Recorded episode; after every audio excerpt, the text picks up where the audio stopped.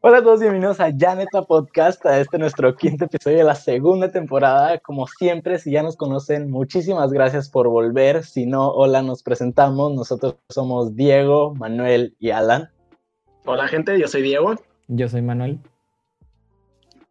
Y yo soy Alan, en este bonito sábado ya noche aquí donde estamos nosotros. Estos dos me pidieron que hablara más, entonces, ¿de qué podemos hablar? Eh, les voy a ser muy honesto, así es como funcionamos. Entonces, hoy, eh, sábado tranquilo para las personas que nos están escuchando, eh, pues no en vivo, recuerden, todos los sábados a las 6 pm en YouTube estamos transmitiendo. Vengan, participen, escriban en el chat, vengan, si escriben en el chat, se les va, van a tener un perrito en la pantalla, esos perritos son asombrosos, no sé cómo los conseguimos, Manuel es el que les sabe y todo ese rollo. Pero bueno, entonces a las personas que sí nos están viendo en vivo, muchísimas gracias y participen, escuchen, porque hoy traemos un tema medio, no sé, controversial con la cultura general de nuestra sociedad. Entonces comenten sus opiniones, lo que piensan, díganos cómo están y así. Y no sé, por ejemplo, una pregunta, una pregunta para empezar, empezar de una manera calmada, que también se las quiero hacer a ustedes dos. ¿Qué podcast de, o sea, qué episodio de nuestro podcast ha sido su favorito. Escríbanos en el chat. Eh, para mí, les soy muy honesto, yo creo que si no es el, el de veganismo, por mis ideologías personales, y si no, después yo diría que el de la felicidad es alcanzable. Este, Manny, ¿cuál ha sido tu episodio favorito? El mío, yo creo que el de sabes cómo ligar, la verdad. Sí. ok. Bueno. ¿Y tú, yo? ¿Por qué? Ah, ¿Por, qué? Pues. Mani, ¿por qué? Yo creo. Yo creo que porque fue como el, episodio donde más creo que se como, como, que pudo de que hacer una cámara que tenga entre todas las opiniones. Y a mí eso me gusta. a mí me gustan los podcasts que no son así como que. Como que a ti, taca, taca, taca. O sea, es como entran todas las opiniones así, se hace como que una super, una super charla bien interesante, pero es, es como muy, un gusto muy personal y me gusta que se pueda hacer en Janeta. Seis, personas son bastantes opiniones, vaya. Sí. Pero sí. Eh, ¿Y el tuyo, Diego? ¿Tu episodio favorito? Eh, pues creo que me copiaste, porque creo que la felicidad es alcanzable, pero no sé, creo que porque siendo que es donde más expresamos como que nuestros puntos de vista hacia la vida en general, y siento que no nomás tocamos sobre si la, si la felicidad es alcanzable, siento que tocamos muchos otros puntos con los que, pues de los que mucha gente puede pues, tomar algo y aprender. Entonces me hizo como que muy bueno en general. Sí, a mí también, que soy fanático de la vida y de la felicidad en ella, pues claro que la felicidad es alcanzable.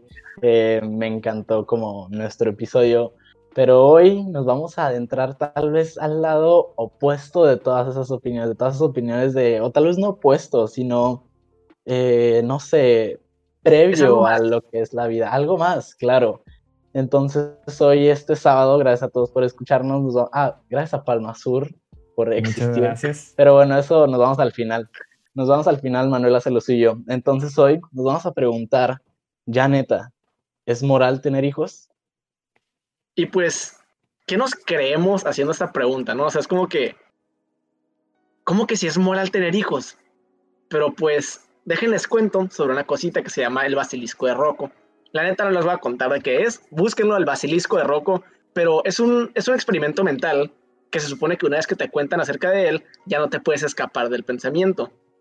Y a mí se me hace que el antinatalismo de cierta manera es esto, es algo que una vez que lo escuchas, una vez que lo aceptas, o sea, como que lo entiendes bien, es un pensamiento que nomás como que no puedes salir de tu cabeza, no, no lo puedes dejar de...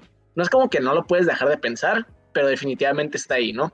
Entonces, en resumen, el antinatalismo es una posición filosófica, o sea, una filosofía que dice que el tener hijos es inmoral, o sea, que es malo tener hijos. Y pues esto viene de, muchas, o sea, hay como que varias razones por las cuales puedes ser antinatalista. Si no te gustan los niños, eres antinatalista. Si decides que los niños están feos, eres antinatalista nomás. Tú piensas que el tener hijos es malo. Ahora, los argumentos correctos de por qué puedes llegar a esta conclusión, es de lo que vamos a hablar hoy, de tal vez cuáles pueden ser contraargumentos. En general queremos hablar de la idea y todo lo que esta idea abarca, que es mucho más que solo el hablar de los hijos. Y pues es de lo que les queremos hablar hoy. Esperamos que que pues puedan crear sus propias opiniones también acerca de esto y déjenlas donde sea. Entonces, Alan, no sé si nos puedas comenzar con, con un poquito de la base. Claro que sí, y para esto nos vamos a, a lo que nos comunica el profesor David Benatar, David Benatar, Benatar en inglés, si no me equivoco. Este, este profesor propone un, un cuadro, bueno, gráficamente expresado es un cuadro dividido en cuadrículas, eh, a lo que le, pues, le titula él, nosotros para nada, él le titula la simetría del sufrimiento y el placer. Entonces tenemos un, cuadro dividido en cuatro. Por un lado, el lado izquierdo está el escenario, el escenario en el que la vida existe, en el que está vivo el ser humano. Y en el escenario B es el que en el que el ser humano o el ser vivo no existe. Entonces, este escenario A, bueno, como ya les dije, el cuadro se divide en cuatro puntos. Primero propone eh, que, bueno, bastante sencillo, que al existir la presencia del sufrimiento, ¿qué es? ¿Es buena o mala? Pues claro, es mala. Ahora, la presencia del placer, ¿es buena o mala? Pues claro, es buena. Este, sufrimiento y placer, y eso está bastante sencillo de comprender cuando un ser humano existe. Ahora nos pasamos al aspecto un poco más confuso, pero bastante sencillo también de comprender. Si yo lo entendí, ustedes lo pueden entender, estoy bastante seguro. Este, este escenario donde el ser humano no existe, Em, donde aún no nace. Entonces, la ausencia, aquí lo que propone el profesor es que la ausencia de, de sufrimiento es buena o mala. Ok, la ausencia de sufrimiento es buena. Entonces, el ser humano no existe, entonces no podría sufrir. Por ende, o sea, y en general, pues la ausencia de sufrimiento es buena. Ahora, si el ser humano no existe, la ausencia de placer es buena o mala. Y en realidad lo que este profesor propone no es que sea mala, sino, sino que es neutra, porque simplemente no hay placer. O sea, es completamente neutro y, y no sé, o sea, lo que dice es que no hay problema que no haya placer, pero sí es bueno que no haya sufrimiento. En realidad, espero no estarlos confundiendo más porque como les dije, es un poco confuso, pero si me pudieran ayudar explicándolo tal vez con sus palabras, alguno de ustedes dos, em, eh, no, para que tal vez la audiencia entienda mejor sus palabras. Pues, bueno, em, pues yo empiezo. Em, pues, o sea, más que nada, o sea, no es que una manera como que correcta o indicada en la que el autor, o sea, la intención original del autor, pero piénsenlo, como dijo Alan, y ahora nomás como que partan el cuadro en dos si tienes a alguien vivo, alguien que ya nació y sufre bien y mal, pues tienes uno arriba, uno abajo, se queda en medio, es neutro. Pero al no nacer, disculpen, al no nacer, tienes el bueno, el arriba, de no tener sufrimiento. El no tener sufrimiento es bueno. Pero tienes el neutro de no tener placer. Entonces, de cierta manera, es más bueno el no nacer que el nacer y experienciar diferenciar bueno y malo. Y es, o sea, esa es como que la manera más simple de, comprender, a mí se me hace. Y Manuel, sé que tú tenías algo que decir de esto, entonces. Sí, eh, escuchando las entrevistas de David Benner, Benatar o pues este filósofo, ¿no? El, uno de los más famosos de, del antinatalismo, pues la primera, la primera reacción que tuve es como, espera, pero pues la vida no es tan, no es tan simple, o sea, no, no, en, mi punto personal de vista, sin llegar a romantizar la vida tal vez o decir alguna falacia, yo no siento que se pueda dividir en estas dos cosas, o sea, sí, la vida tiene el placer y la vida tiene el sufrimiento, pero yo creo que hay algo mucho más grande que eso. Y lo que yo encontré es que otra persona pronatalista o natalista, como le quieran llamar, piensa de esta igual manera y es el sentido. ¿A qué me refiero con el sentido? Tú cuando vas al gimnasio, pues, no sé tú, pero a mí no me gusta mucho. O sea, no me gusta estar todo cansado y de que haciendo repeticiones y como que te duelan todos los músculos. Pero hay gente que sí le gusta. Y hay gente que incluso no le gusta, pero con el sentido de que pueda estar mamado, dices, pues esto es lo que, es lo que tengo que hacer. Entonces su sentido es que esté mamado. Y si tiene sentido, ah, para mí puede justificar hasta, hasta ese sufrimiento. Y aparte lo podemos ver del otro lado. ¿Qué pasa si no tienes algún sentido? No importa cuántos placeres tengas, si no tienes un sentido, simplemente creo que es parte del cerebro y de nuestra evolución, pero simplemente vas a seguir necesitando y necesitando y necesitando más para cumplir ese shot de dopamina o esa felicidad que nosotros le llamamos o ese placer. Entonces siento que para mí el no tener sentido es peor que sufrir. Y yo como una persona pronatalista o natalista, no estoy seguro de cuál es el término adecuado, yo siento que el no traer a una persona es decidir por ella si la vida no tiene sentido o si la, o sea, si la vida es, es, o sea, si tiene sentido y si es, pues, vale la pena vivir para mí. No sé qué opines, Alan o Diego, de todo esto, de este asimetría pues del placer y el sufrimiento. Pues antes de meternos en de qué lo que pienso, encontré y pues como que entre encontrar y, pensarle. Bueno, no, la neta sí, descubrí em, un pensamiento que lo de el explotamundos benévolo o el benévolo, the, benevolent world explorer, que es a lo que, es lo que se supone que pasa si no tienes esta simetría, ¿no? Entonces pone que la simetría no existe, que el placer y el, y el dolor tienen la misma, el mismo valor. Entonces, un, arriba y un abajo, lo mismo. Entonces, en la no existencia no se tomaría en cuenta, porque como tienen el mismo valor, entonces el, sería neutro antes, neutro después, no tienes que tomar en cuenta lo que pasaría antes de nacer. Entonces ponle que ya trajiste a alguien a la vida, el hecho de nacer en sí es neutro, pues nomás naciste, y ahora tienes una vida llena de sufrimiento y de, y de placeres. ¿Qué pasa si vives toda tu vida, por lo general feliz, pero tienes bastantes sufrimientos también?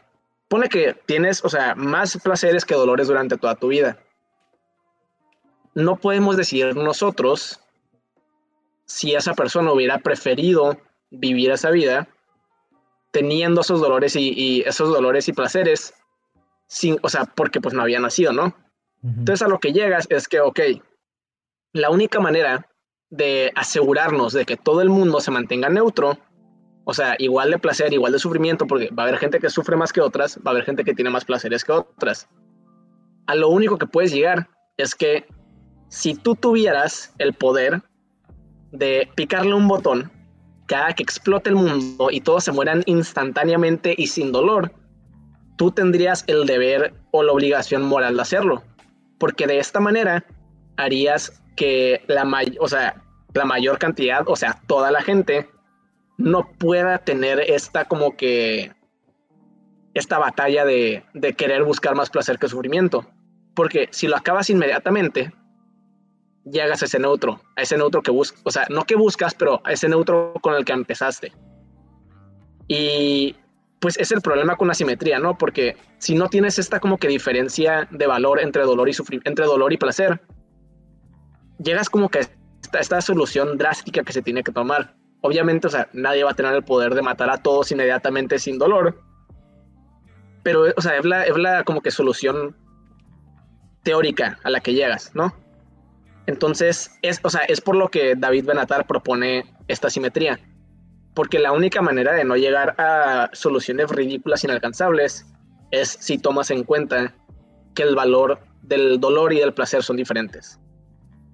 Entonces, Alan, ahora, no sé, o sea, pues ya para responder la pregunta Manuel, vas, ¿qué te consideras? ¿Por qué?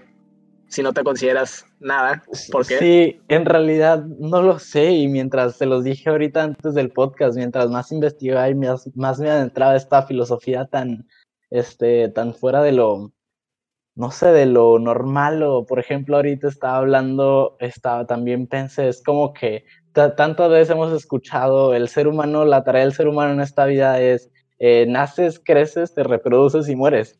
Entonces, ¿qué pasa si te saltas ese paso de reproducirte? Pero bueno, mientras estaba investigando y así, la verdad es que más me encontraba con dilemas internos. Es como que no, pues sí, pero ¿quién define este valor? ¿O qué pasa si tal cosa? ¿O qué pasa si tal cosa? Y eso en una de las pláticas que teníamos. ¿Qué pasa si todo es perfecto y no existe el sufrimiento? Que es tal vez eh, es un tema que tocamos un poco más adelante. Pero pero en realidad em, yo no lo sé, no no he encontrado mi respuesta. Em, creo que el, el, hecho de darle un valor al sufrimiento y al, al placer lo entiendo, pero el hecho de darle ese valor cuando, cuando pues el ser humano aún no existe, es como que, no sé, se me hace un poco más complicado. Entonces, eh, para mí, en realidad no estoy, no sabría si estar a favor y en contra aún, tal vez, tal vez lo sabré en algún momento, o tal vez nunca lo sabré. Entonces también creo que de esto nos sirve hacer estos podcasts, hacer estas investigaciones y compartirlas con todos los que nos están escuchando, que se pregunten simplemente, tampoco se pierdan ni se vuelvan locos porque no pueden encontrar una respuesta, pero pregúntense y, no sé, exploren esta filosofía. Pregúntense si, si quieren tener hijos y si son malos por hacerlo. De hecho, ahorita Alan que mencionaste lo de que se vuelve un poco más complicado lo de, o sea, lo del placer y lo del sufrimiento. Encontré encontré como por ahí en mis exploraciones de Wikipedia de tratar de entender los términos que salían en las páginas filosóficas del antinatalismo, encontré esto que se llama el nihilismo moral. El nihilismo moral pues opina que, ok, no hay ni correcto ni bueno, y pues antes de que se en la cabeza que como que no hay correcto ni bueno, pues no me adentraré en eso, en eso porque es muy complicado, pero lo que sí me adentraré es que ellos piensan que, por ejemplo, se les presenta una, una oración así. Las personas en Marte son azules. Y para los nihilistas moral es como, pues esa oración es verdadera y falsa al mismo tiempo. ¿Por qué? Pues porque no hay personas. O sea, bueno, al menos de que, em, no sé, la canción de I'm Blue, o sea, si sea verdad, ¿no? Y en Marte y nadie sepa. Pero pues según yo no hay personas en, en Marte Entonces yo creo que también eh, lo conecté mucho con el antinatalismo porque es como, ok, o sea, esta simetría de, de David Benatar ya la decide él sin que las personas existan. No sé, Diego, si cae en alguna falacia o qué opinas. A ver, o sea, no sé si puede, o sea, repite, repite más o menos qué era de que el, problema o la pregunta. Compara al, al decir que que no existir es mejor que existir. Compara a esto a las personas en Marte son azules. Pues la parte del, nihilismo moral dice que estas, que estas dos oraciones son verdaderas y son falsas al mismo tiempo. ¿Por qué? Porque, o sea, porque para ellos las cosas que no existen simplemente no tienen una moralidad eh, como que muy definida. No tienen algo como objetivo moral. No sé qué opinas de esto, Diego o sea, pues de lo que entendí es, o sea, es más como que verdad, o sea, es ambos verdadero y falso porque, o sea, uno es verdadero de lo que conocemos, pero, bueno, no, uno es falso de lo que conocemos, pero al mismo tiempo es verdadero porque pueden haber personas azules en Marte. O sea, eso es como que el dilema. Sí, porque nosotros no, ajá, porque no sabemos si la, o sea, si la persona va a preferir existir que no existir. Pues es que bueno, es que ahí entra otra cosa, que es la diferencia entre moralidades objetivas y subjetivas, lo cual es las moral, o sea, la moralidad de razón y la moralidad de sentimiento. Entonces, creo que ahí más que nada, o sea, para, para como que diferenciar las preguntas es la, o sea, la deducción de moralidad detrás de la simetría de, la simetría de placer y dolor es que sí se puede deducir lógicamente, o sea, ok, tienes gente que puede sufrir y tener placer, no hay ninguna manera de asegurar que vaya a tener más placer que sufrimiento, entonces es mejor dejarlos en el estado neutro de no existencia. O sea, tiene premisas que son verdad, tiene un argumento que te lleva a una respuesta pues lógica, ¿no? O sea, es, es concreta mientras la otra es más que nada una incertidumbre. Que, o sea, ahí es, ahí es donde entra que el problema de qué es la verdad filosófica, ¿no? O sea, si, si, o sea, si algo es verdad porque, porque es como que, porque no es, no es falso, o si algo es verdad porque es una realidad absoluta. Entonces, o sea, siento que como que más que nada las preguntas no, no, no abarcan lo mismo. Ok. No sé si, no sé si, me voy a entender o si, eh, si respondí tu pregunta de alguna manera. Sí, yo más, yo más o menos donde. O sea, y también, por ejemplo, en esto del antinatalismo, cuando toda la vida, por ejemplo, siempre a las abuelitas de que, ¿cuándo me vas a traer un nieto? Acá. O sea, involucra, o sea, esta pregunta es muy incómoda porque involucra mucho sentimiento. Entonces, tratar de ser lo más objetivo posible, pues obviamente es difícil. Sí, ya sé. O sea, eso sí es de que algo con lo que me he topado, que es, ah, pues de hecho es un problema, ¿no? Y de hecho, creo que tú lo habías mencionado el otro día que estamos hablando sobre el, sobre el tema. Es de que, ¿qué pasa con lo de las futuras generaciones? No, no sé si quieres explicar eso tantito. Sí, por ejemplo, cuando Diego me presentó esta idea de hablar del antinatalismo, pues yo caí, ¿no? Yo caí en, en los sentimientos de que, pero, o sea, entonces todos los científicos que existieron antes, pues, pues ¿qué pedo? O hicieron su trabajo para nada, pues porque obviamente ellos piensan, no, pues es que Tesla estaba sentado con su barbita y está diciendo, yo voy a crear un foco para que todos puedan ver la oscuridad, ¿no? Y le dice a Tesla, hey, crack, pues ya no vas a tener hijos, es como, o sea, cabrón, pues yo, o sea, hice todo mi trabajo para que puedas ver. O sea, siempre la humanidad trabaja para que las siguientes generaciones no tengan que sufrir lo mismo que nosotros. Es como lo que está diciendo, entonces no tendría sentido todo su trabajo. Entonces, aquí es donde yo siento que el antinatalismo, de hecho, sí da una respuesta muy buena, porque ponle, o sea, ok, todas las generaciones pasadas trabajan por las generaciones futuras, o por mejorar de que la condición humana, el estado humano, lo cual incluye generaciones futuras. Entonces llegas al de que, ok, crearon los focos para que haber oscuridad, gracias. Crearon los filtros de agua limpia para que pueda tomar agua limpia, gracias. Pues ya, o sea, me has quitado bastantes problemas pasadas generaciones. Ahora, ¿yo qué puedo hacer por las futuras generaciones?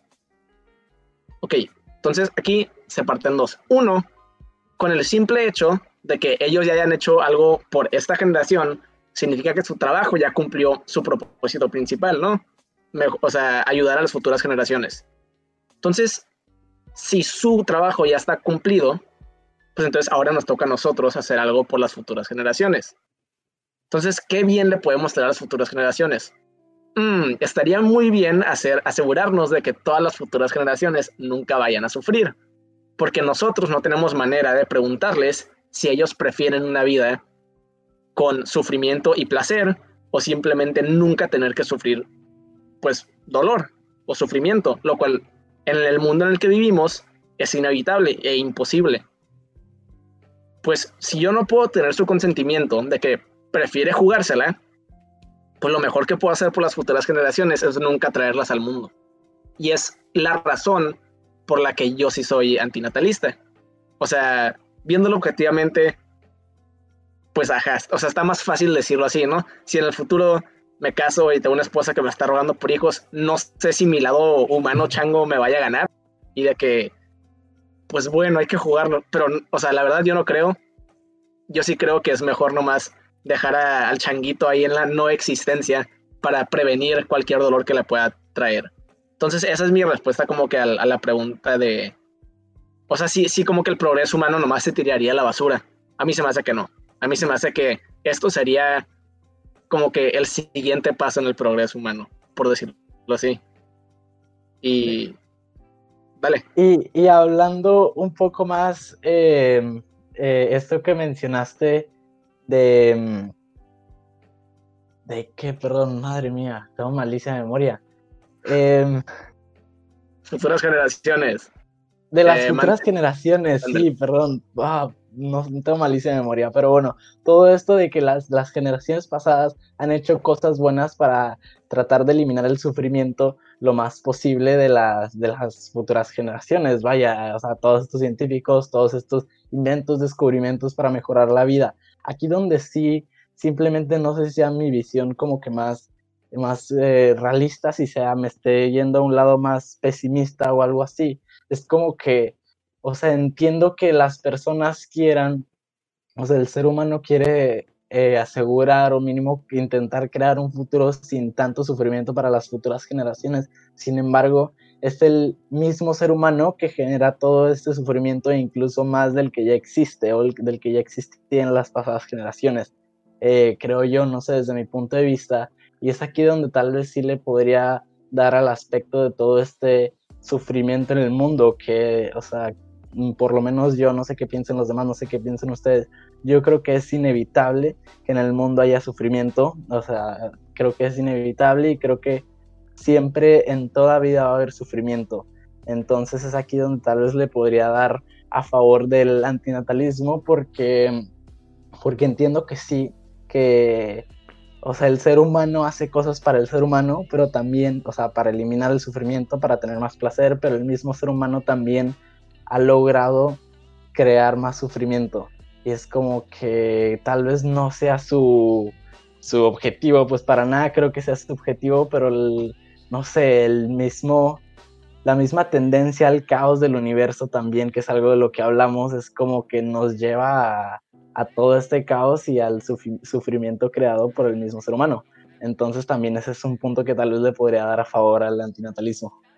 Sí. Eh, no sé si quieres decir algo. Me gustaría leer un comentario del chat que se me hizo muy interesante para ver qué opinamos.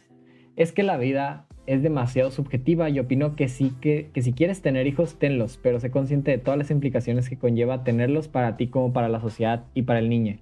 Tipo, tienes que ser cierto tipo de persona para ser buen papá o mamá y criar a una persona para que tenga el futuro, el mejor futuro posible. Y obvio siento que entre menos hijos tengamos, mejor, porque si no estamos acabando el mundo y porque neta hay gente que no sabe ser padre o madre, pero ya depende de cada quien. No sé qué opinen ustedes. A mí se me dice muy interesante pues de, las personas que no, no saben ser padre o madre, porque yo creo que también la educación es algo que los papás... Es que el problema es que si... No, sí, continúo, Ah, dale, dale, dale. No, continúo, continúo. Yo, o sea, es que siento que el problema es que nadie sabe ser papá o mamá. O sea, y, y de cierta manera, la educación es como que, como que no lleva nada, por decirlo así. Porque, ponle, tú puedes tener un hijo que lo educas de la patada y lo tratas súper mal. Y termina siendo la historia de el basquetbolista que viene de una familia abusiva, pobre, que se convirtió en un filántropo eh, súper buena onda y ahora es profesional. Pero también existen las historias de la familia con mucho dinero que trataba a sus hijos súper bien, les dio todo lo que necesitaban, les dieron la mejor educación y el niño es un pedazo de mierda que, o sea, trata mal a la gente, se la tira de lo que, de lo más arriba y etcétera, etcétera. Entonces, siento que el problema no es de saber ser mal mamá o papá, porque lo que tú piensas que puede ser lo mejor para tu hijo puede terminar haciendo que ese hijo aún así sufra y aparte le causa sufrimiento a otros. O sea, ¿cuántas historias hay de niños ricos que no se saben comportar y que hacen sentir mal a otras personas? Pues entonces ahí no nomás aumentaste el sufrimiento de la persona al traerla al mundo, sino le, aumentaste el sufrimiento a muchas otras personas. Pero al mismo tiempo, al tener un hijo que gente cree que va a salir mal, o sea, puedes sufrir toda su vida, pero causarle mejor sufrimiento, más, más placer, más felicidad a otras personas pero ahí tú quién eres para decidir que, que, una persona sufra es válido si muchas personas son felices. O sea, si tú sabes que tu hijo va a sufrir y de ese sufrimiento va a aprender para causarle felicidad a otras personas, a ti, se, o sea, es como que la pregunta que les quiero hacer en general, ¿se les hace bien, se les hace moral hacer que esa persona sufra sabiendo que le va a causar felicidad a otras? Que es donde yo, es donde yo no estoy de acuerdo. O sea, ¿por qué no nomás eliminar la posibilidad de sufrimiento? ¿No? O sea, es, de, como que a lo que yo vuelvo. Sí. Dale, eh, Manuel. Yo ahorita que estoy leyendo el chat, eh, pues estoy de acuerdo con lo que ponen más o menos de que es imposible saber, no se puede saber por el sufrimiento, etcétera, etcétera. Combinándolo un poquito con mi perspectiva, yo siento que el antinatalismo sí es una solución. Eh, o sea, pues en, en la palabra, o sea, en un mundo ideal, pues sí es la solución. Pero ¿qué es la solución que yo quiera? No. Pues porque yo siento que mi mejor esfuerzo por hacer que mi hijo no, no, no, o sea, no, no que no sufra, sino que para mí, que tenga un sentido en la vida, que le haga feliz, que haga feliz a los demás, que cuide a su planeta, que se haga vegano, que tal vez trate de construir este paraíso que desde aquí lo estamos creando, desde ya neta podcast, desde nuestras casas, pues yo creo que tener hijos es ese acto de fe. Para mí es un acto de fe de que, pues de que mi hijo pueda hacer el paraíso que yo tal vez no lo puedo hacer. No sé, Alan, ¿tú qué piensas? Ah, sí. Es, es este, es, ajá, también creo yo que, o sea, o sea, como dije, es, es el, el, sufrimiento va de la mano con la existencia y también creo yo el placer, o sea, o sea, en, una vida hay sufrimiento y placer, tal vez pueda haber 99% sufrimiento y 1% placer, o 99% placer y 1% de, de sufrimiento. Si no me equivoco, este, hay un, un, pedazo, una rama de ese antinatalismo, no sé si, bueno, en realidad del antinatalismo del que estamos hablando, porque como ya dijimos, pues, puede haber otras razones por las que seas antinatalista pero si no me equivoco, ahorita me corrigen, eh, este antinatalismo dice de que aunque vayas a tener, aunque tengas 99% de placer y un por ciento de, de como sufrimiento, no, no vale la pena iniciar una existencia por ese por ciento de sufrimiento. Pero, pero entonces ahora aquí es como que, como dicen, o sea, es, es, imposible saber y lo entiendo. El sufrimiento, pues claro que es malo, no es como que a alguien le guste el sufrimiento, pero, o sea, ¿cómo puedes saber tú qué porcentaje? Pues, o sea, creo que nadie puede saber qué porcentaje de placer va a haber en una vida y qué porcentaje de, de sufrimiento va a haber en, en otra vida. y aquí también es como que, o sea, el sufrimiento, como ya dije, de ley va a haber en una existencia, pero también es, no, no puedes saber cómo se va a formar la persona para ver qué, que para esa persona que es sufrimiento y que es placer y así, y siento que es, que es algo a lo que le podríamos seguir dando vueltas. Entiendo el punto de este del antinatalismo, que en realidad pues el sufrimiento no es bueno, a nadie le gusta, entonces sufrimiento a expensas de algún porcentaje de placer, eh, pues lo, lo entiendo por qué lo harías, pero ahora también el aspecto de que yo soy un, un fanático de vivir la vida y de que, cambiar el mundo o, así desde aquí, desde Janeta Podcast, todos los que nos están escuchando, es como que también, como, como, no sé, por lo menos, bueno, es que yo estando vivo, porque ya estoy vivo, es como que en mi vida por, por lo menos puedo aguantar un, 99% de, de, sufrimiento, bueno, no creo, digamos, puedo aguantar un 60% de sufrimiento y un 40% de placer, pero es que ese soy yo que ya estoy vivo y es como que también es complicado yo tomar esa decisión por un ser que no sé cómo va a salir. O sea, si tengo un hijo, como dijiste tú, Diego, puedo esforzarme todo, todo, todo, pero la sociedad lo puede contaminar y puede salir horriblemente de que inmoral, inético y le vale madres la vida. Entonces, creo que es algo, para mí es algo muy complicado como que definir qué es lo que va a pasar en el futuro. Este, de hecho, Alan, eso que decías de que o sea, yo que existo, es un punto de los que, pues, o sea, David Benatar, y, o sea, es de lo primero que pensó, ¿no? Y estoy muy de acuerdo con este punto, que es de que tienes que separar la, o sea, como que el valor de existir y el de, o sea, los valores detrás de existir y de no existir. Entonces, David Benatar, de hecho, era yo y yo también apoyo mucho lo de el, pensamiento de seguir viviendo.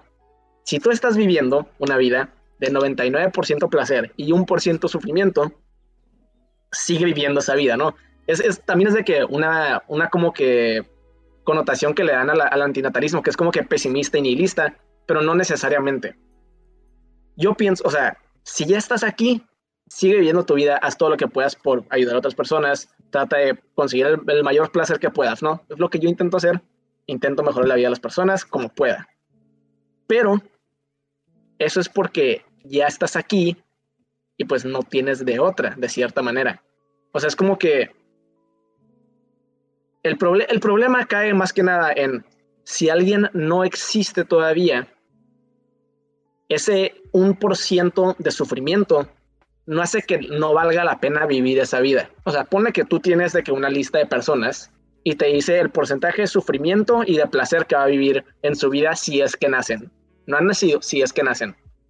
Entonces te sale que todos, todos, todos tienen 99% placer, 1% de dolor. Todas esas vidas no valen la pena comenzarlas.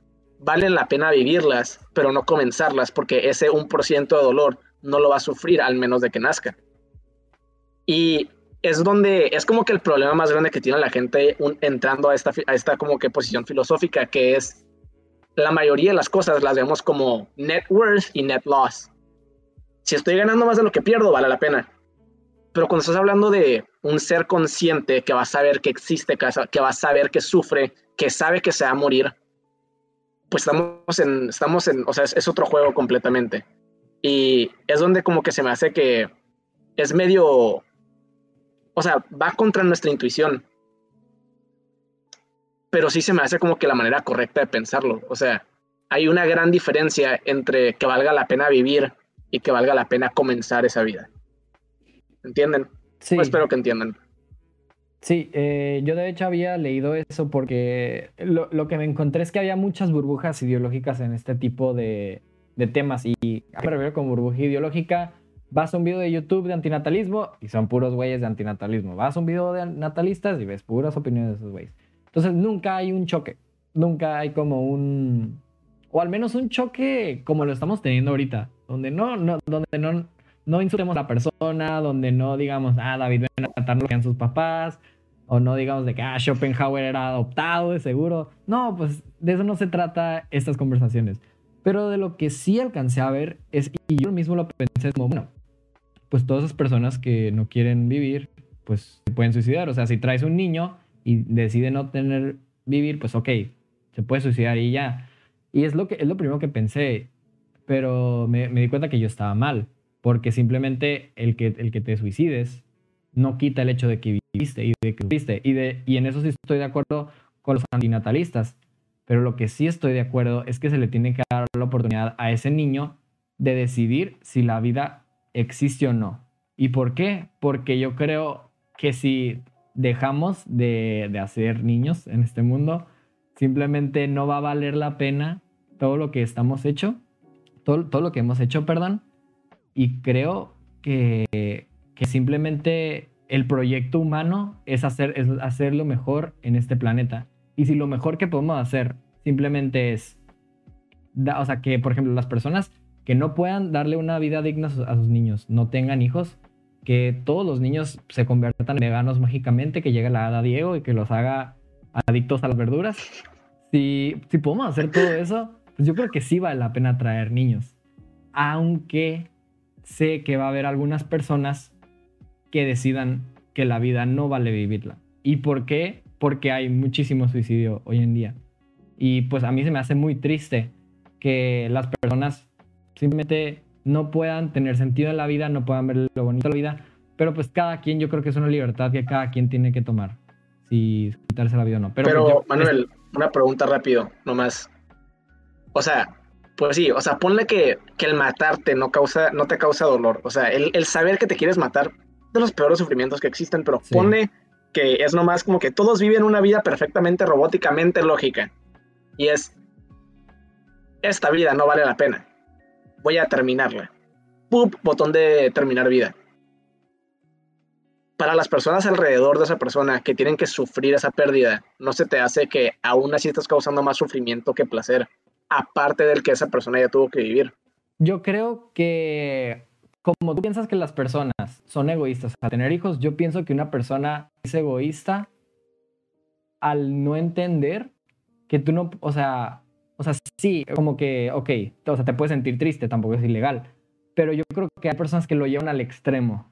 Yo creo que las personas tienen que entender, y, es algo en, lo que, o sea, es muy difícil hablarlo porque es como, ah, ok, si, mañana se quiere suicidar tu hermano, es como, ¡uh, venga! O sea, pues no, o sea, obviamente es ¡Tú puedes! O sea, tú puedes. Yo te llevo aquí al edificio, crack. O sea, pues no, obviamente no. Pero yo creo que hay que entender que hay, o sea, por ejemplo, y me gusta mucho porque ya lo hablé antes de los, de los griegos y cómo, cómo está, se me olvidó el nombre de, de, la, de la filosofía, pero esos pensaban que la muerte es parte de la vida. Y si tú quieres terminar tu vida, yo creo que es parte de tu experiencia de, de un ser humano y yo no te voy a juzgar y yo no, sí me voy a sentir un poco mal, pero ese mal es con un sentido. ¿Sabes cómo? Y vuelvo a lo mismo. Puedo sentir el mal, puedo sentir el sufrimiento, pero para mí es con un sentido. Pero pues, cada quien. Pero entonces el, caus el único causante de la muerte no será el humano. O sea, pues es el humano. Sí. Porque ¿cómo puede haber muerte si no hay alguien para. si no hay alguien vivo para morir? Sí. O sea, eso no, o sea, eso no crea un dilema también. El, el hecho de que O sea, ponle que sí, o sea, tú puedes tomar tu decisión. A mí, yo sí también apoyo de que, que una persona pueda decidir cuándo terminar su vida, pero que lo hagan de la manera o sea, que la eugenasia, eutanasia se llama. eutanasia, creo. O sea, a mí se me hace bien que alguien pueda decir eso sobre su vida, pero al mismo tiempo se me hace que por más contento, no feliz, por más contento y, y como que acept, o sea, por más que hayas aceptado esa parte como que de, ah, o sea, no quiero vivir, me voy a ir tranquilo. O sea, lleva, alguna cantidad de sufrimiento tener que llegar a esa conclusión.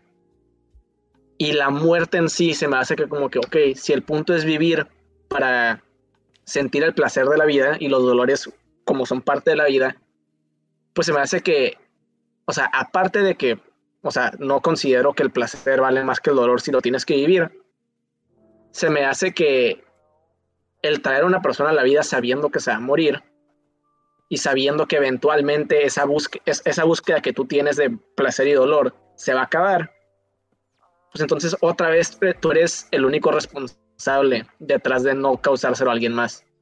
O sea, no puede haber ciclo de vejez y muerte sin un causante. ¿Cuál eres tú? Sí, eh, como dicen en los comentarios, bueno, no sé si, no sé si le gustaría que, es que ya dijo que no vea el comentario, pero es que es muy bueno. O sea, la muerte es natural, tipo las espinacas también se mueren, es parte de, todo. Eh, ya me puso que lo leyera. Bueno, eh, yo también comparto esa, esa, esa, opinión y creo que pues, también Diego. Diego sabe que la muerte es natural. El, el, el problema es lo del, sufrimiento, si bien entendía Diego. No comparto la misma opinión porque para mí siempre el sufrimiento, o sea, yo siento que si tú aceptas la, la asimetría de David Benatar del sufrimiento y el placer, creo que no hay forma de decir, de decir que, lo, que tener hijos no es moral. Yo personalmente. Pero como yo no parto de esa simetría, como, como para mí el sufrimiento, no importa cuánto sufrimiento tengas, pero tiene un sentido, para mí se justifica todo. Tal vez es algo egoísta de asumir que todos así deberían de vivir, pero tal vez para mí. Y yo también y tengo la fe de que mi hijo tal vez lo puede interpretar así. Y tal vez hay personas, por ejemplo... Es que o sea, es el problema principal. O sea, perdón, es el problema principal. A mí también, o sea, yo vivo hay, hay, dolores que veo cómo me hacen mejor persona. Pero yo no, o sea, yo no soy nadie para decidir que si tengo un hijo, él va a querer sufrir para mejorar. Tal vez él lo más prefiere quedarse en, en el cero sentido, por decirlo así. Debería haber una máquina que lo devuelva. Y, es que en realidad creo que ahí también está el dilema, el definir el, o sea, entre antinatalista y, y, natalista, en este caso pronatalista todavía, pues yo tampoco sabría el término correcto. Pero, ajá, el hecho de que una postura apoya el que pues en realidad no sabemos de que si ese ser que aún no existe va, va a tener, va a encontrar ese sentido positivo que nosotros ahora vivos encontramos.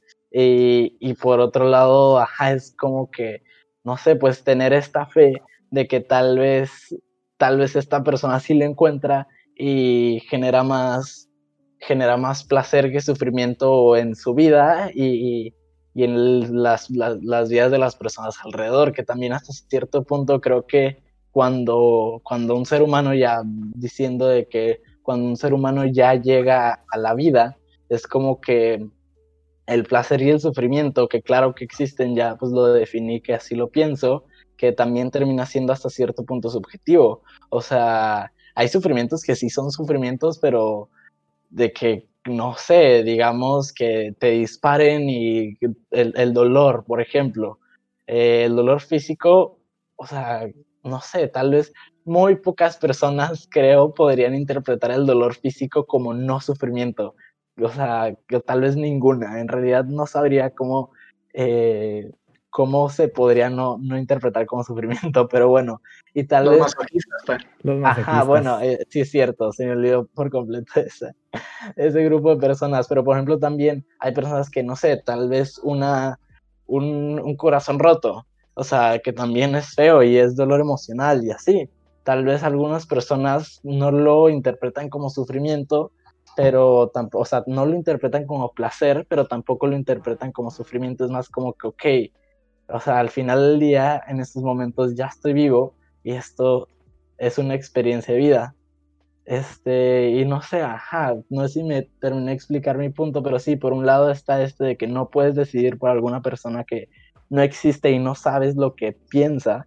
O sea, tal vez yo sí puedo decidir por ti, Diego, porque sé cómo piensas en algún aspecto de tu vida, no sé, pero yo no puedo decidir por alguien que ni siquiera sé cómo pienso, ni siquiera sé qué sentido le va a la vida, pero también es como que puede que, o sea, puedo tirar una apuesta en el que el, su sufrimiento va a valer la pena pero es acá desde ya muchis, el, punto de vista totalmente contrario a lo que piensa el, el antinatalismo.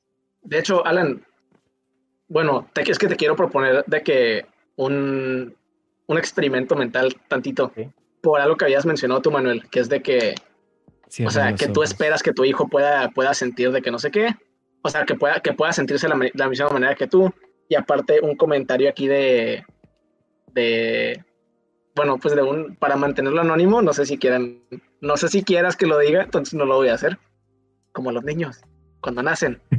Pero está hablando de, las preferencias, ¿no? Que si alguien prefiere hacer algo. Entonces, primero, tenemos que hablar sobre, o sea, hay una diferencia entre la preferencia y lo preferible. Si 10.000 personas en el mundo prefieren pegarte en la cara que comerse sus verduras, no les da el derecho a hacerlo, no, no lo hace correcto. No, Manuel probablemente prefiere pegarme en la cara que comerme sus verduras. Le saca el tomate a las hamburguesas. Entonces. Me propongo como candidato. Pues, o sea, que, algo sea que algo sea preferido no significa que sea lo preferible. Entonces, pone que alguien quiere tomar veneno. Es lo que él prefiere. ¿Sería lo preferible tomar veneno? No, porque probablemente traiga más mal que bien. Entonces, Alan, tú te lo quieres hacer específicamente a ti porque tienes un amor, una, o sea, tienes un fervor, un amor potente por la vida, ¿no? Ajá. ¿Tú prefirieras morirte o no morirte? Eh, como te refieres al hecho de ser inmortal. ¿Prefieres morirte o no morirte? No, o sea, de que en general. Ah, no. Pues ¿Prefieres morirte o no morirte? ¿Prefieres estar ah. vivo o estar muerto? Ajá, no, pues estar vivo. Ok, bien. No, no lo sobrepienses, esa es la pregunta fácil. Ahí viene la difícil. Entonces, ponle que te meto en una caja irrompible, no se puede abrir, nada. Tienes un tubo que te alimenta y te da de tomar. Entonces no vas a volver a probar ni nada y no vas a volver a sentir nada pasar por tu boca ni garganta ni nada. La caja es completamente oscura y completamente apurada de sonido y, o sea, y no tienes la necesidad de oxígeno jamás. Ok, o sea, estás, estás en el tanque lleno de agua, no puedes tocar ninguna de las paredes, es una caja infinita. Y estás completamente de que fuera de sentido. ¿Quisieras vivir tu vida ahí? Em, si la vida, o sea, si en realidad no, no, o sea, no, este, como dices, estás fuera de sentido, sí, yo creo que no. Ajá, ok. Entonces, lo preferible ahí sería vivir o no vivir. En ese caso, yo no vivir. No vivir. Ok, es un caso extremo, pero los extremos muchas veces nos llevan a entender lo simple. A pesar de que Alan prefiera vivir, hay situaciones en donde lo preferible es algo más. Entonces, a pesar de que una persona diga, yo prefiero tener un hijo, o que en el, en el, en el caso de que esa persona nazca, esa persona decida que prefirió haber nacido, lo preferible antes de que hubiera nacido era no, haber, era no haberlo traído al mundo. Porque en general, el caso en su totalidad, aguanta Manuel, porque hay más probabilidad de que hagas algo bueno que malo. O sea, y, o sea, no más probable, o sea, no más, volvemos a lo de la simetría es moralmente neutro no traer a nadie, pero es moralmente malo traer a alguien porque le causas, le vas a causar sufrimiento. Entonces, a veces las preferencias no son lo preferible. Y se me hace a mí que la vida, bueno, no, no necesariamente, pero en este caso le tenemos que hacer caso a lo preferible, a lo más correcto, que a lo que preferimos, que puede ser incorrecto. Ok, ya. tenía la manita levantada, Manuel. Ok, es nomás un chistecito. Ok, Alan, en vez de una caja, imagínate que es como un medio circulito y después de nueve meses se te va a olvidar todo lo que pasó ahí y todo lo que pase de que en algunos años y ya vas a poder vivir tu vida genial. Pues yo creo que sí, ¿no? O sea, es, es, No, pues sí. es lo de los bebés, ¿no? Porque están en la... Eso como... O sea, Ok. es, es, no es un chiste, no es un chiste. Ok, digo, lo que te quería decir es lo de... Es más como también lo, lo que estuve investigando es lo del consentimiento, ¿no? Como que estas, estos bebés hipotéticos también no pueden dar consentimiento. Y como que lo entiendo porque siempre se tiene que asumir lo, pues, lo peor, ¿no? Se tiene que asumir que el bebé no quiere venir. Bueno, ajá. Yo... Pues no, en- no es que no quiera haber vivido, es nomás se asume que como va a sufrir sería mejor dejarlo es en... preferible, vaya. Ajá, es lo prefe- es preferible, preferible sí. no arriesgar que sufra a pesar de que no sienta placer, porque eso es neutro. Ajá, o sea, pero en la vida también pasan cosas así, porque por ejemplo, o sea, lo del buen samaritano, ¿no? O sea, pues él no está, es- él no está asumiendo que la persona se quiso matar o que la persona no quiere que la rescaten, simplemente lo hace porque cree que es lo mejor. Y yo creo que eso no lo hace inmoral. Entonces, no sé si puedo hacer una Pero es que esa persona ya existe. O sea, esa persona ya existe, esa persona ya sí que sí va a sufrir y muy probablemente vaya a tener ciertos placeres. Entonces ahí sí es moralmente correcto ayudar a la persona, porque en un universo donde esa persona ya va a sufrir mal y bien, ayudarlo a sufrir más bien que mal es lo correcto, es lo moral. Pero en un universo donde tomas este otro lado de no existencia, el, el, traerlo a este mundo donde es una o la otra, se me, o sea, es peor que el simple hecho de dejarlo donde no hay ni una ni la otra. Yo lo, yo lo, yo no lo puedo, no lo puedo dividir porque para mí es casi lo mismo. O sea, simplemente es buscar lo mejor para mi hijo. Es, ok, obviamente no voy a asegurar nada porque no se puede asegurar nada en el mundo. Bueno, pues sí, o sea, es- son muy pocas las que se pueden asegurar. Pero, por ejemplo, yo puedo asegurar que con toda mi capacidad, o sea, le voy a poder traer un, un o sea, le puedo, le puedo llevar a, tener una excelente vida y sentido en su vida, que es que va siempre de la mano con el sufrimiento, porque el sufrimiento sí va a tener, pero el sentido es lo que lo va, lo que lo va a poder tener de que, pues vivo y que quiera vivir. Y como, o sea, para mí es quitarle la oportunidad de vida. Y para mí eso también es malo. Si yo le quito la oportunidad de vida a un hijo que puedo tener con todos los recursos necesarios y no con una inestabilidad emocional que le pueda dejar traumas emocionales, yo creo que para mí es inmoral. Ah, pero sí, este, nos podríamos ir e ir e ir e ir, no sé, por ejemplo, ahorita yo pensé, este, ¿qué pasaría si ese ser humano, o sea, en el, estamos decidiendo no darle, pues, no, no traerlo a la vida para que no tenga sufrimiento, pero no sé qué pasaría si ese ser humano se desarrolla con, no sé, de alguna manera en el que todo el sufrimiento lo, lo, no sé, es un caso hipotético, lo hace, lo utiliza para crear placer, de alguna manera, no sé si eso es posible, o algo que me propuse, o que, bueno, que no me propuse, que me propuse pensar, que pues nunca lo sabremos qué pasa si el ser humano está creado, o sea, por quien sea, por lo que sea que haya sido creado para vivir en realidad todo este sufrimiento y, y, la felicidad en esta travesía a la que llamamos, llamamos vida, pero pues nunca lo sabremos. Este, todo lo que pensamos en estos momentos es porque el ser humano está existiendo. No sabemos quién nos creó, no sabemos así. Y pues Chuyito. al... Mande. Chuyito. Ah, el Chuyito, Chuyito, claro.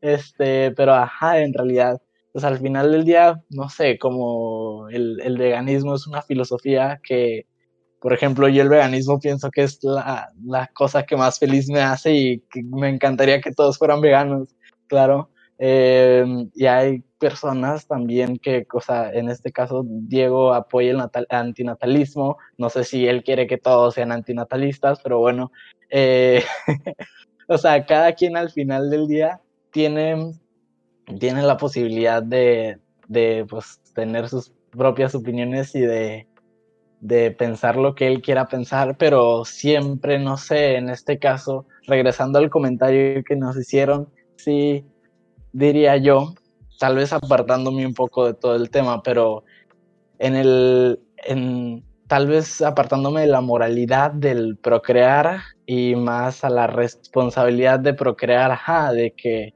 por lo menos si vas a traer un, a un ser humano que trata de que viva o mínimo tú trata de que tenga el menos sufrimiento posible de una manera responsable. Este, no sé, o sea, estabilidad económica o así, bla, bla, bla, bla.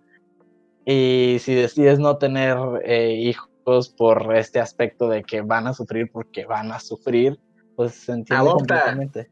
Ajá, ah, también. está esa, esa opción y en realidad, pues no sé, bueno, es que hay gente que también decide tener sus propios hijos, eh, pero no sé, hay, hay, muchas posibilidades a partir de todas las opiniones que podrían existir. Podría ser antinatalista, podría ser como que tomar esta idea de la simetría del sufrimiento y, y placer que te expusimos aquí, ¿no? aplicarlo a alguna otra cosa de tu vida y que en realidad para eso estamos, para compartirte estos pensamientos porque sí somos unos huerquillos de 18 años que buscamos información en internet y pues nos gusta pensar, pero pues para nada estamos diciendo que nuestra mentalidad es, es la correcta, pues no sé, para todo el mundo, tal vez sí, quién sabe, pero, pero sí, entonces esto fue. Sí, no creo que. No sé si. Alan, espera. Sí. O manzana. ¿Aceptarías cinco minutos de la felicidad más feliz? Ahí va, ahí va. A cambio de cinco, cinco minutos del dolor más doloroso.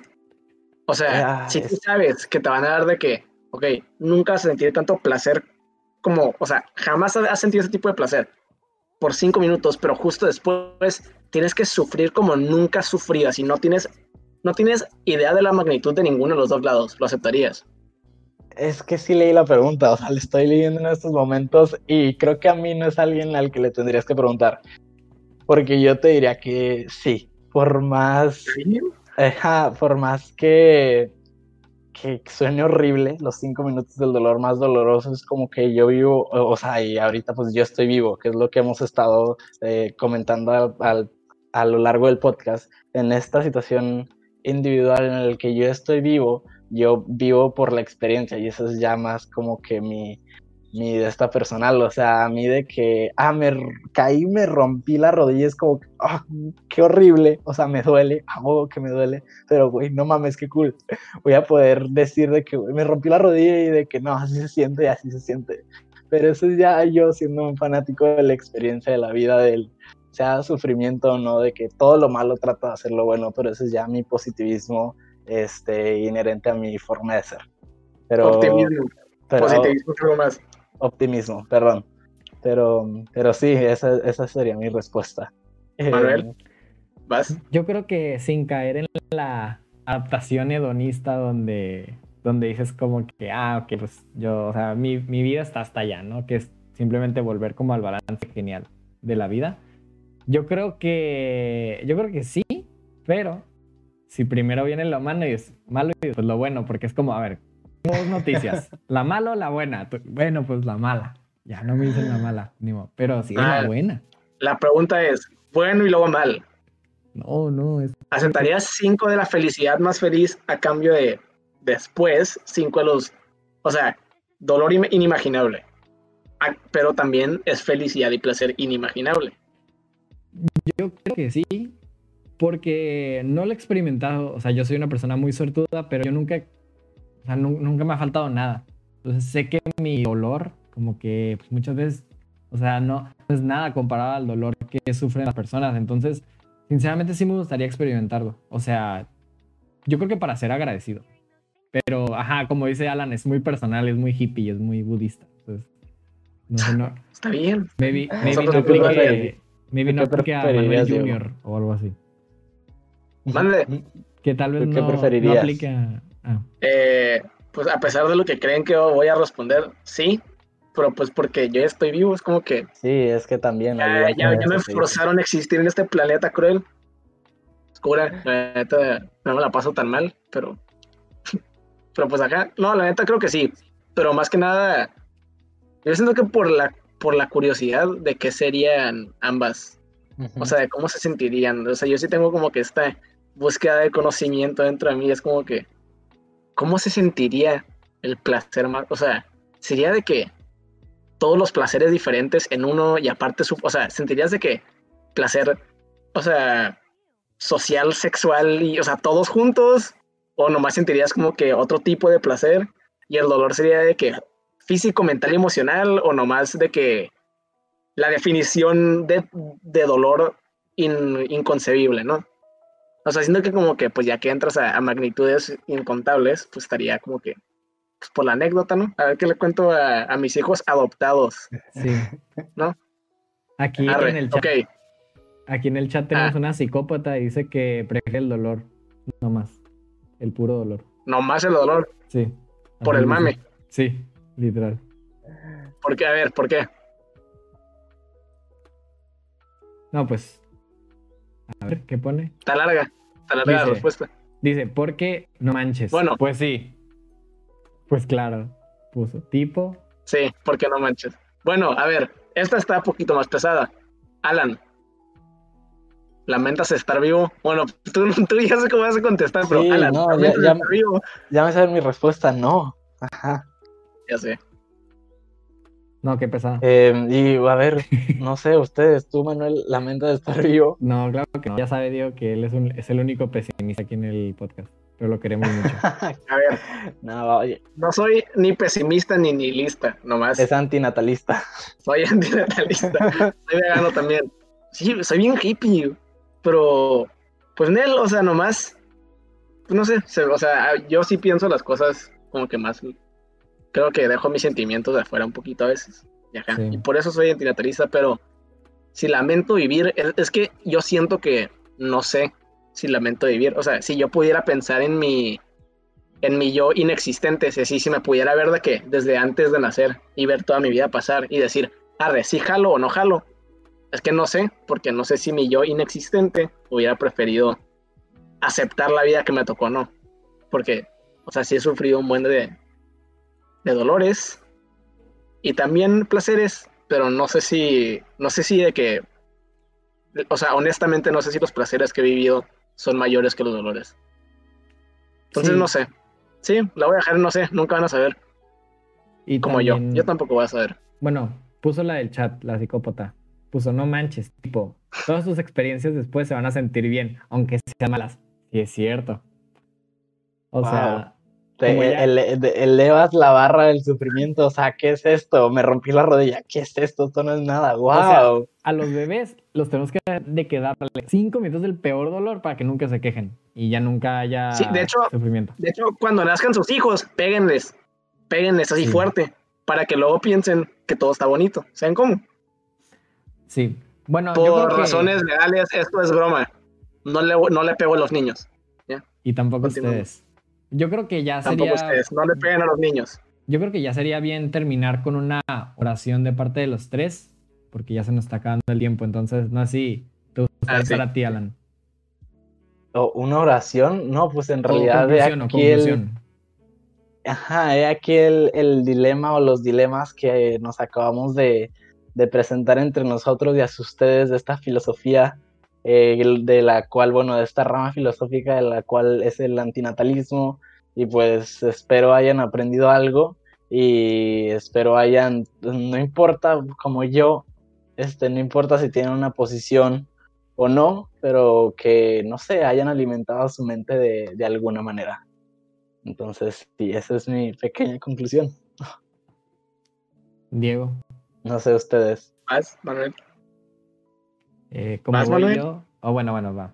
Pues a mí me gustaría terminar con una oración que medio modifiqué para que sonara mía, ¿no? Anda en inglés y ya no la, la cambié, pero me gusta mucho. Creo que, que opina muy bien de lo, que, de lo que más o menos opino. Tener hijos es la idea de que incluso si fallamos a hacer la vida un paraíso, ellos todavía tienen la oportunidad de encontrarla y el negarle esa oportunidad no va conmigo. Y aparte, como me la tiro un poco de budista, pues Buda sí dice que hay que nacer es sufrimiento, pero no nomás es el, no es el nacer el sufrimiento físico, sino la expectativa que tenemos de haber nacido una mejor vida. Y yo creo que pues los humanos tienen la mejor condición para alcanzar la iluminación. Y pues uno tiene la responsabilidad de hacer que su hijo evite el sufrimiento, que pues viene del deseo o el anhelo. Pero siento que es mi trabajo eh, tener la iluminación y también ayudarle a mi hijo a que la tenga. No sé, Diego, ¿tú qué opinas? Un abrazo. Pues yo, nomás. Pues no sé, la neta, creo que nomás los dejo con el. O sea, el, el piénsenle tantito fuera de sus sentimientos si pueden. Si algo, quieren tener hijos, piensen, o sea, la neta, ¿va a haber alguna diferencia si tienen hijos, o sea, de su carne, o si adoptan a alguien que los necesita? O sea, es nomás como que pues, o sea, es mi plan, es mi plan de vida. Yo sí quiero tener hijos, pero porque quiero adoptar. Y pues ajá, o sea, ya escucharon todo, todas las razones por las que pues, creo que no es moral tener hijos. Siento que no hay como que manera de salir una vez que ya, o sea, verdaderamente entiendes los puntos. Y pues ajá, nomás los invito a adoptar si quieren tener hijos eventualmente. Es todo. Y pues para quitarle el placer a Manuel, les quiero hablar de una bandita que se llama Palma Sur, la cual nos presta su música porque son unas personas muy generosas, las cuales quieren aumentar el placer de este mundo. Yo ahora, Manuel. y pues ajá, muchas gracias Palma Sur por darnos su música lo-fi mexicana. Algo muy único, muy especial. Honestamente está muy padre la música. Vayan a escucharlos, búsquenlos en las redes sociales. Muchas gracias Palma Sur por prestarnos su música ayudan a que el ambiente se ponga más, más, más cool. Y ajá, esto. ¿Nos quieres despedir, Manuel? Muchísimas gracias por Yaneta Podcast. Espero que se le hayan pasado súper padre. Muchas gracias a las personas que se quedaron en el chat. Va a haber más sorpresas. Esto nomás es la temporada 2, chicos. Ustedes espérense más. Apenas estamos comenzando.